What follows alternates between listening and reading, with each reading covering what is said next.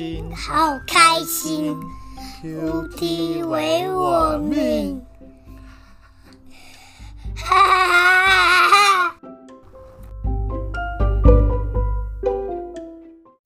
早安，欢迎收听一月十七号的 QT 为我命。不晓得大家还喜欢轩乐录制的片头吗？希望大家每一天灵修都能像他一样欢乐。好的，让我们回到今天的灵修进度。今天秉想要继续带大家从马可福音来认识爱我们的主耶稣。灵修的经文在马可福音六章四十五到五十六节。第一段是跟四章三十五到四十一节耶稣平静风和海有相似却又不同的一个事件。第二段则是革尼撒勒的人都来找耶稣治病的故事。让我们先来聆听上帝的话。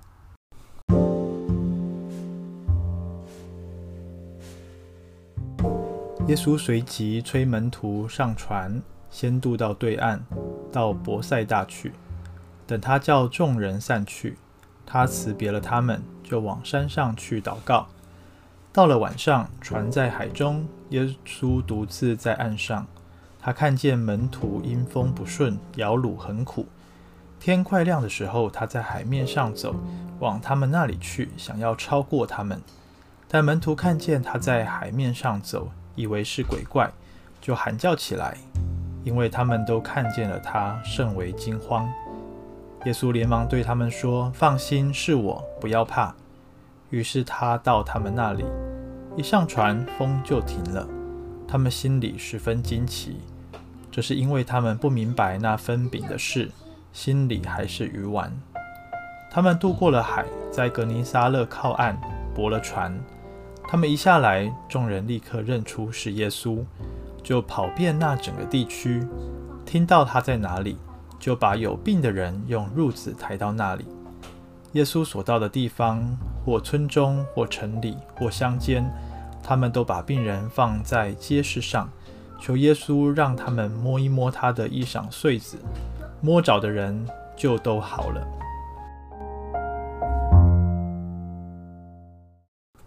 当我们看到四十五节所说的耶稣催门徒上船，先渡到对岸啊，耶稣的这个动作为何不是差遣门徒送别门徒，而是催促他们呢？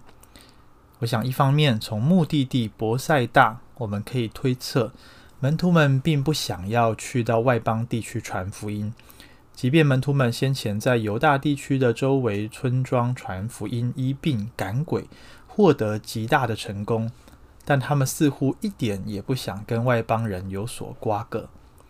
而另一方面呢，门徒们先前的布道侍奉结束回来，还来不及休息，就又碰上群众来围绕耶稣，因此耶稣为了让他们休息，赶紧让他们先搭船离开，自己一个人留下来等众人散去。接着，我们看到耶稣又到山上去祷告。在这一场累死人的布道会后，耶稣首先做的事情不是躺在沙发上打开电视追剧，或是叫起外送大吃大喝一顿，而是亲近天父。我们如果复习前面的经文，就知道五饼二鱼的神迹，耶稣在服侍人、爱人的这些动力，都是来自于天父。因此，当他倾倒所有的一切之后，选择回到天父里面，重新得着供应与满足。我们也注意到，耶稣不仅是为了自己的需要而亲近天父，他同时也看见了在加利利海中划船划得很辛苦的门徒们，因此到山上为他们守望祷告。再来，我们看见这里讲到耶稣的在祷告之后，他走在海面上，这件事情已经够令人匪夷所思。然而，耶稣似乎不是要赶上门徒。搭上船去，而是要超越门徒。究竟是耶稣是怎么想的呢？门徒们不像上一次在海中遇见暴风浪，这一次他们只是逆风而行，困难看似比先前小得多。然而耶稣这一次却不在船上。上一回耶稣等着门徒们来寻求他的帮助，然而这一回，耶稣却是主动靠近，要帮助他们。尽管如此，门徒们却没有因为认出耶稣来而得着信心，反倒错把他当作鬼怪而惊叫连连。然而，两个事件相同的是，门徒们都不懂得在第一时间呼求主名。不同的是，这一次门徒没有受到责备，而是收到耶稣坚定的宣告：“放心，是我。”不要怕，是我的希腊原文是什么呢？就是 ego me”，也就是在出埃及记三章十四节，神对摩西说：“我是自有永有的。”就是那一段上帝对摩西的自我介绍。耶稣在这里很清楚的显明，他就是神。我们看到在这整段五十二节最后的这一这一节经文后面说到。门徒们不明白那分饼的事情，心里还是鱼丸了。经历了上一次耶稣平静风和海，加上晚餐的时候才亲眼见证五饼二鱼的神迹，但结果这群门徒仍旧没有因此对上帝产生真实的信心。作者马可说，这是因为他们并不明白分饼的事。而究竟他们不明白什么事呢？也就是耶稣透过喂饱。五千个男人啊，如果我们加上女人、小孩、老人，应该总数超过是一万人的啊。耶稣透过这件事情，能够借着五个饼、两条鱼喂饱这么多的人，显明自己是弥赛亚，也就是天上的君王。我们怎么样透过五饼二鱼的神迹，看得出来耶稣要彰显自己这个独特的身份呢？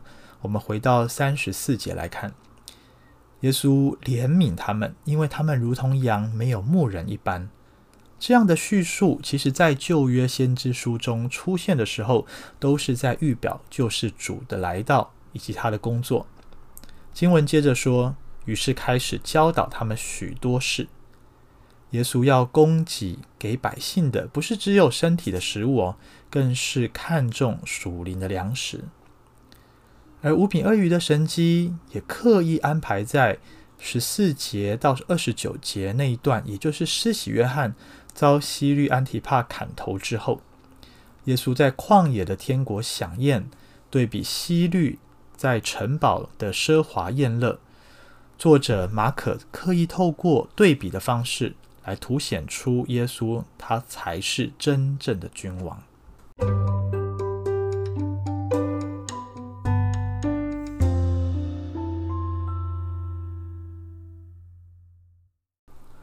最后，我们来看到五十三节到五十六节这一段。呃，这里一开始就讲到，他们渡过了海，到达格尼撒勒的啊、这个地方，在那里靠岸。呃，其实如果大家看一下啊，我所提供的地图啊，当时候这个加利利海一带啊附近的这些城市村庄的这个地理位置，你就会发现非常的不可思议哦。因为门徒们原先应该就是由加利利海的西岸启程，前往东岸的伯赛大。啊，我所说的就是在五饼二鱼的神迹之后，耶稣催他们搭船要去到东岸的伯赛大去。然而折腾了一整晚，却到达了同在西岸，但是比较靠南边的格尼撒勒。或许耶稣发现门徒们尚尚没有准备好。要向外邦人来传福音，因此又带他们回到犹太人的地区。话虽如此，但是耶稣并没有因此不怜悯当地的百姓。我们看见，当他到了呃革尼撒勒之后，仍然有许多的人要来就近耶稣，把那些摊子、那些有病的。啊，放在街市上面。当耶稣经过的时候，他们只求摸耶稣的衣裳穗子。我们可以发觉，百姓们因着对耶稣的信心，他们只是摸一摸耶稣的衣裳穗子，居然就得着了医治。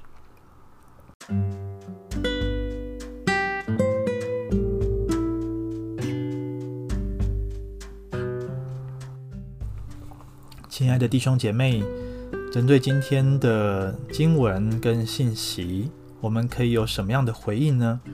我想我们可以有两点的回应。首先，虽然我们做基督徒好多年了，但会不会仍是自己在做生命的主人？其实我们只把耶稣当作解决难题的神灯精灵。今天，让我们试着相信耶稣是是我们生命所有层面的主。我们可以把人生的方向盘完全交给他来掌管。第二，许多时候我们的小信不信，其实拦阻了神的旨意临到我们身上，以至于我们的生命时常感到啊原地踏步。耶稣他并不强迫我们，但只要我们愿意相信他一点，他的能力就能无限的彰显。